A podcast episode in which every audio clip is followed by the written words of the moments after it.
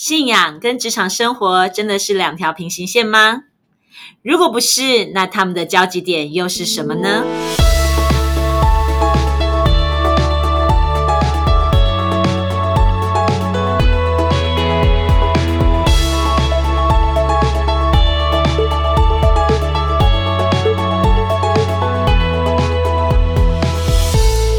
欢迎大家再一次来到不一样的思路。嗨，大家好，我是 Teresa，在我身边的这一位是安东尼。大家好，我是安东尼。安东尼，今天我想要跟你聊一个很实用的主题。哦，什么主题？呃，其实是这样的，最近啊，其实呃有机会跑了几间不同的大学校园，跟一些不同的就是呃科系的大学生，然后有机会深入的对谈。要谈交女朋友吗？交女朋友，我觉得你的经验可能还不够多，好像你比较多哈。哎哎哎哎，这个这个不适合在这边讲啊。呃，我要聊的是你很擅长的，就是这些大学生呢都有跟我提到一件事情，就是他们现因为现在是四月多了嘛，那接下来马上就要进入到六月，其实就是毕业季。嗯，那毕业季之前之后，其实大家最在乎的就是。那我的下一步要去哪里？升学或是就业？对，那其实也不只是呃大学生，因为我们也在职场上碰到很多，就是已经在出社会已经一段时间了。其实有非常非常多的人，呃，好像来到一个三十岁的关关卡，四十岁的关卡，他们就会开始在想，那我的人生下一步要去哪里？其实这好像是大家都不断的在讨论跟在思想的问题。嗯。那我想听听你的想法是，就是以你的经验啊，你过去在你的业界领域里面，其实你你面试了无数的呃，就是员工，然后你也做营运嘛，你也带领各个部门、各个团就团队，甚至呢，其实连你自己的经验，你就我知道你也做了好多份工作，服务好多间公司。嗯，那从你的角度来看看关于就业这件事情。你会给这些不管是呃青年学子，他们要即将进入社会，还是已经在社会打滚了很长一段时间，他们在很认真的评估关于他们自己接下来转换的下一步，你会怎么看呢？嗯，其实这个我们直接先讲结论，再回来讲过程。好，好，来说说看你的结论是什么？结论呢？其实呃，在我呃换了这么多工作跟。呃，历练了这这么这么多年之后，我唯一的结论是：如果上帝给你什么天赋才华，嗯哼，而且上帝给了你什么样的路要走，就不要抗拒它，就勇敢的接受它。虽然那个工作有可能是你抗拒的，有可能跟我们的价值观是违背的，或它跟世界上。呃，甚至是家人的期待是不相符的，但是他会一直出现在你的身边，而且有可能你早就知道你该去那个地方，但是你不想去。嗯，对。但是通常如果这个感动、这个工作你去了之后，是真的会非常快乐，而且如鱼得水。但是前面的那个心理的那个煎熬、纠结，跟那个周边的环境所给你的那个压力是非常大的。这个很矛盾哦。嗯，如果这个工作是你呃很得心应手的，那他为什么又要纠结？为什么又会有压力？正常来讲，这应该就是我最擅长的啊，我最可以发挥的啊，那我干嘛不赶快去？那举例来说好了。我从小呢，大概可能国小一二年级，我作文就写得非常好。嗯，然后我大概国小时候，我自己就会编故事、讲故事给同学听。我甚至还有自己录有声书，就是小时候啊，然后我就我知道，我知道是那个录音机卡带 A 面 B 面。对，就是我我我很喜欢讲故事，所以我就跟我爸讲说，可不可以把我讲故事录下来，用录音带录下来。所以我一边讲故事，我还一边会去这样，会去敲门，然后假装哇，是还有情境对对对对，会有会有，我自己会配音，然后这边跑来跑去，一个人演演好几个角色。你从小就好忙哦。对，就是我会去做这些东西，然后长大之后呢，其实我就会写新诗，会写散文，会写小说。好，这个东西是我非常喜欢、非常擅长的。嗯可是我从头到尾觉得这个东西一点用都没有。嗯，因为可能跟现实里面连不起来吧。因为社会价值观，我们需要呃赚钱啊，需要有名望啊，需要有地位啊。那我还很认真去去去问过啊，你如果是去写稿的话，没有出名之前，听说好像是一个字零点五，甚至可能更低。那那个还是有被采用的情况下，那你要不知道写过去会被退多少稿，而且又觉得那其实走文字这条路，你要么就是写写书，要么当记者，好像也没有什么特别的路。然后升学的时候，大家就会很崇尚那个理工科的啊、医科的啊、商科的啊，可是没有人觉得很崇尚说哦，你要念文科，他会给你拍手的，除非你真的是已经很厉害啊，然后要走学术研究。可是，在小时候，你说你要靠写东西，呃，这作为志向，大家就会跟你讲说可能会很辛苦。嗯，对，所以如果这个真的是我天赋才华，而且非常开心，而且做得非常好的，可是从一开始，他可能就跟家人的期待、跟社会价值观开始产生冲突。哼真的是会这样，没错。对，那所以后来呢，我就选择了另外一条路，就是我就去走呃商业啊，然后我开始走创业啊。所以一开始我就进了某一家那个便利商店去嘛，然后我先做了加盟组，然后后来又又进了总公司去，然后就非常认真的研究大数据分析啊，研究那个竞争法则啊，研究非常非常多的东西，所以就开启了另外一条就业之路。听起来是蛮好的，也不错。对，那所以后来呢，我虽然换了不少公司，可是我所做的东西就从大数据分析，然后到竞争，到那个区域竞争，然后到那个商品的整个的定位啊，甚至是顾客的动线，就是那个走进去的那个路线，还有眼睛所看到的位置，大概跟这些东西都脱不了关系。所以它变成的是一个非常精细的一个演算，嗯哼，但是做这种东西，虽然是呃，好像可以赚不少钱，可是我的压力却非常大，而且常常会觉得，呃，虽然做的还不错，然后绩效也很好，可是总觉得心里有一种失落。那所以我就会呃，好像没事再写写文章啊，就当做是消遣。可是写文章的时候很快乐，然后去上班的时候就很压力就很大。不管成就再怎么好，他就觉得好像少了点什么，那怎么办？所以就会不断的在其他地方找满足。就像是我在这间公司做到了某个位置之后，然后就会觉得好像不快乐，所以我就会换个地方再做一样的事，因为我擅长的就是这个嘛，所以我就会在公司跟公司之间一个一个去换。那其实，在当中好像也没有什么特别开心，也没有什么特别不开心。而且我跟人家讲说我在这边没有成就感，大家还会觉得很奇怪，因为事实上我在这里的，就外面人看我的成就是不错的，嗯可是心里就是会有一种空缺感。嗯，对，那所以其实，在选工作的，我刚刚讲了结论，第一个首要的是你敢不敢顺从你心里真正的那个渴望去选择。呃，正常来讲应该是要，但是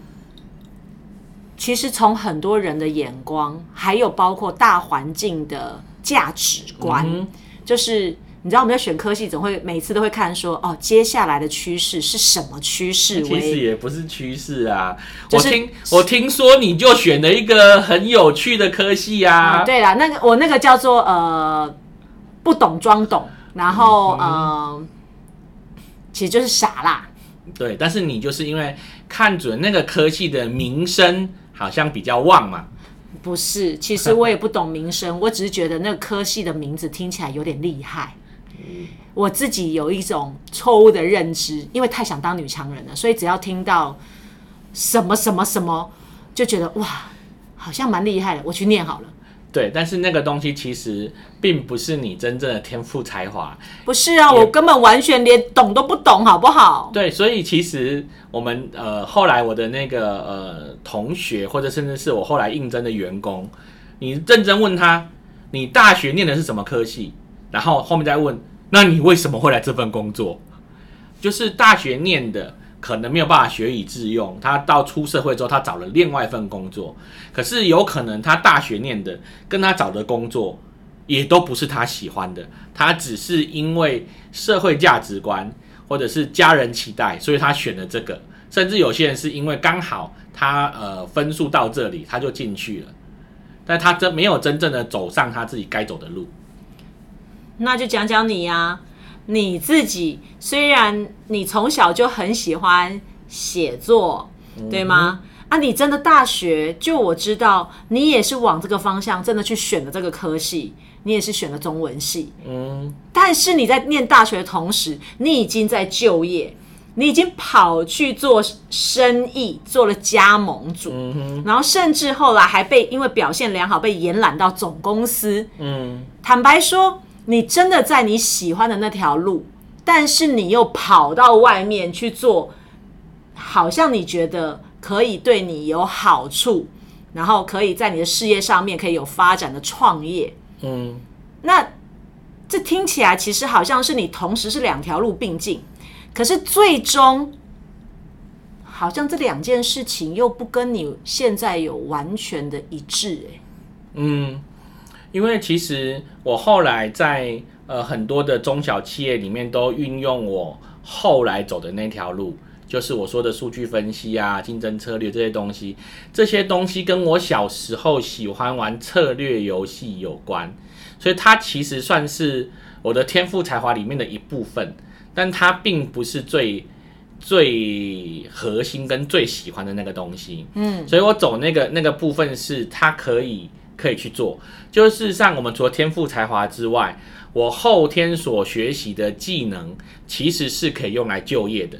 但是你要知道，与生俱来的能力跟后天学来的就是有差异。就像我们班有同学，他天生那个头脑超好，他数学题就是一题一题速度超快，算得很开心。然后他越算就觉得哦，我又解开一题，我又解开一题。但是我就是为了要考试。我就是每天写那个考古题，写个几百题，到后来我一样考很好。可是他在写的时候他是快乐的，我在写的时候是痛苦的。可是结果出来都是高分，所以我在选择那个时候走的营运那条路是后天学来，我苦练可以走出这个。可是我没有办法像。天赋才华那么开心，就像说我在写文章、在写作文、在写小说，大家就觉得为什么你可以顺手就写出这些东西来？然后我就说，我也不知道啊，可能我看的书多吧，或者是我小时候看的电视多吧，反正就是我就很喜欢写这些东西，我就可以顺手写。可是有些人他光是要写一小段简讯，他要重复反复改来改去，给他改半改半个小时，他都写不出来，甚至是。呃，我们公司有时候要写行销文案，我们的企划部写不出来，我就直接拿过来我写，写完之后再让他们去做修正就好了。可是他们可能要写一两个礼拜，还不见得写得出来。所以你就知道，天赋才华跟后天学习技能还是会有它的差别在。那用天赋才华成为你的事业，就真正会非常的开心，但是要非常有勇气。你说我们今天要讲的主题是就业，嗯哼，或者是说转职啊，就是到底我要选择什么？所以从你的角度，你要鼓励大家的是，就是从你的天赋才华去做选择吗？对，因为常常会有人问我说，你科系怎么选？你会先选校还是会先选系？你是会先选公司？还是会先选职位，那这个东西其实很很好玩哦。你选了公司，就像说，好，我今天进了某科技厂，我有了某科技厂的背景，我未来就会有更好的发展。我未来出去做任何事情，因为我有某大厂的背书，以至于我未来的人生会更顺畅，对不对？嗯，好，那你是不是从一开始就已经认定你会离开？嗯，所以你真的有投入那个觉得这个就是我毕生想要经营的事业吗？但是人本来就会有阶段过程呐、但是你选择的动机是我想要那个公司为我背书，嗯，那有可能另外的公司名声没有这么大，可是他给了一个你适合的职位。就像说，今天我们举例来讲，一个科技大厂，然后看了我的资历之后呢，他给了我一个会计部门的经理，跟我到一个呃其他的不是很知名的那个部门呃的公司，他给了我一个管理部的经理。那就我后天学习的技能，嗯，我擅长做管理。我在做管理的时候，我会接触到财务，对但是那不是我的专长。对，我可以看得懂，我可以分析，我可以给建议，但嗯毕竟不是我的专长，但是我可以做。嗯然后另外呢，可能又有一间杂志社，对，更小一点。然后他跟我说，我来接受你所写的连载小说。嗯，对，那这三个工作，正常人怎么选？爸爸妈妈一定叫你选一，因为那个公司够大，有保障。对，只要一录取进去就可以放鞭炮嘛，对不对？对，然后其实你出来，不管你接下来下一步是什么，你就是你知道吗？那个整个人的位置就不一样了。对啊，要找老婆也好找啊。对，那呃，如果是你的好朋友，最了解你们梦想的人，他就会鼓励你选三，因为他知道那就是你从小到大你最厉害跟最喜欢的。嗯，但是呢，中间大部分的人，我觉得应该都会推荐二，因为呢，可能会考量一对你来讲，那不是你擅长的，有点危险。嗯如果搞砸了，那更麻烦。那三呢，就觉得好像不知道到底未有没有未来。嗯，可是二呢，你的能力所及，而且你很擅长，只要你好好干，有可能你还是会往上提升，甚至猎人头公司、其他的大公司也会来挖角你，所以应该要在你的能力擅长的地方去发挥。嗯，那事实上能力最擅长的不就是三吗？对，但是因为三有个不确定性，其实，在任何工作，它都有不确定性。即使我到了一那个知名的大厂，就现在的环境，我们最近不是有看到，因为疫情的关系，有某些屹立不摇、传说是什么什么帝国啊、什么什么样王朝啊的这种公司，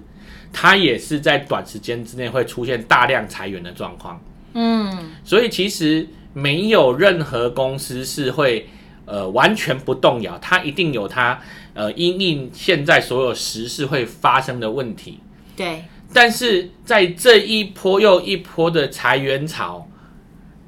你为什么会被留下来？因为你有不可取代的因素吧。对，那不可取代的因素，其实，在天赋才华里面，你越强的地方，你就可能越难被取代，因为你才会发展出一个非常不一样的特质。但是事实上，我们已经讲了，三个工作都有它的不确定性，所以你可以有三种不同的选择。像选三，我走我的天赋才华，走一条梦想之路，它有可能在初期比较辛苦，它的不确定性也比较高，它有可能是一种创业之路的感觉，它要冒险的东西会比较多。嗯，可是事实上，你应该如果对自己的天赋才华很有把握，而且真的知道你这是你的兴趣，你一定会发光发热。就像说是发明电灯、发明汽车，如果不是天赋才华跟无可救药的热情，是不可能产生的。可是，在一开始的时候，所有人都会为你的生活感到忧心。对啊，其实人都是这样，就是在一开始的时候，觉得都会很容易觉得说，哈，这可以吗？这能够过生活吗？那可是只要一成功，哦，你好有智慧哦，你真是有先见之明，你的眼光怎么这么精准啊？没错，那就你所说的没有错，大部分人会选二。那其实选二也没有错，因为事实上我们每个人到每个地方，他都不会白走。你有可能先走了二，然后你有了历练，有了很多的呃想法跟知识的学习之后，才去走天赋才华。就像我，我其实做了二十年的营运，我一直以为这个东西是我毕生要做的东西。可是到后来呢，我到了认识了那个 Teresa 之后，发现我的天赋才华其实更值得发挥，因为我是呃创意嘛，然后跟文学啊，跟很多的美学啊可以结合在一起。可是通常像我这样的人，光有创意，没有办法把梦想落实成步骤。那正因为我前面先走了二。虽然中间好像有很多的挫折、痛苦，而且觉得好像不管怎么努力都突破不了别人，可是这个路没有白走，因为我现在我的梦想变成我自己可以落实。嗯，对啦，其实像你这样子也是蛮特别的，因为呃，原本对你来讲就是营运这件事情，就是反复重复同样的事情，然后这么繁琐的事情，以一个这么创新的格局的人是非常困难的，因为那些东西对你来讲会很无聊，而且嗯、会很耗你的脑袋。那个耗的是什么？不是不是你不能天马行空，而是你是被迫被绑在地上。嗯，但是也因为这个扩张，所以你的天马行空，你的创意反而比任何人都更接地气。嗯，所以你知道怎么样可以把它转成可实现的。或许这样听下来，其实一二三 A、B、C 三种选项都没有所谓的对跟错。嗯，因为呃，这是一个过程。那因为每个人的选择不同，所以他走的路会不同。当然，其实选一是比较危险的，因为事实上一真的不是你的能力所及，所以就算进去了，反而有可能让自己变成是陷入骑骑虎难下。对，就会陷入困境。而一的选择是，其实你是为了那个那个名声，而不是你真正实力的展现。但选二跟三其实都没有什么的问题。还有很重要就是，就我的信仰里面讲的，我在哪里，我就是那个地方的祝福，我就要把上帝的祝福带到这个地方。所以呢，我选了这个工作之后，不管我现在的处境如何，其实我要想的是，我可以怎么样透过我，让神的祝福祝福到这家公司里面去。哦，我觉得这个非常棒，真的。因为如果说呃，我们人会在哪里，然后会做什么，甚至生在哪个家庭，其实如果生命中发生的每一件事情都不是意外，不是偶然，我们都相信这里面有神的心意。嗯，哦，就像我们也说，有时候呃，我听过有人说，就是很常在讲说，呃，某些灾难是化妆后的祝福。嗯，呃，我觉得他真正要表达的是，呃，其实不管发生了什么事，其实里面一定会有神的祝福，只是我们有没有看见，而不是灾难是化妆后的祝福。嗯，那如果用把这个套在呃就业上面，确实我们的生命呃选择到哪一个阶段，在哪个公司，在哪个位份上，其实都是会有神的心意，要我们在那个地方好好学习，好好发挥，以至于因为我们把最好的自己发挥出来之后，可以成为可能是这家公司，或者是这个部门，或者是我身边的那某个人，他生命中很关键的一个祝福。其实我现在回头看，我过去走的每个公司都没有白走，而且啊，虽然前面我非常的靠自己的意志力，就是我明明知道上帝好像要我去做某件事，可是我偏偏不要去。但事实上呢，过去走的每一步路都没有走错，也没有所谓的白走，它都变成了我现在走回这条路上的养分。然后其实也不用担心你走错了，因为事实上只要你什么时候顺服了，上帝就什么时候会把你从远方带回来。所以其实如果想要玩久一点，那就可以走远一点，反正终究是会回来的。这就是你要在高速公路上，还是你要去走省道，或者是你喜欢往海边走，走个滨海，呃，其实都可以。呃，人生其实没有一定要怎么样，但重点是每一个选择都有代价要付，只是你做的选择是你真心想付代价的选择，还是你不甘不愿、很痛苦的选择。那不管是哪一个，就像刚刚连就算选一啦，坦白说，他选了一个跟他的身份、能力完全不符，他有没有可能可以得到什么？一定也有，或许他就可以更明白，原来这一点都不适合他。那。我相信哦，真的就是呃，在我们认识自己的过程当中，我们越愿意透过环境，透过每一件事情，我们去更多的了解自己，我们就更知道怎么样把自己摆在什么样的位置。那这也是不一样的思路，因为当你愿意用你不一样的眼睛去看更多的可能性，认识这个世界，认识自己，那你就会更知道。神对你的心意，可能透过你可以怎么样实现？那也祝福大家，在今天我们这一集 podcast，真的就是听到了很多年轻学子他来问我们，就到底呃在商场上，在职场上面，其实他们要就业真的很害怕，因为商场如战场，职场呢也是呃很多年轻人要磨练的刚开始。呃，好的开始是成功的一大步哦，不要说一半，是一大步，就是从好的态度，愿意真的为自己的生命勇敢做个选择开始。我相信这样的思路就可以带你走一条属神的道路。祝福大家，我们一起下周再见喽，拜拜，拜拜。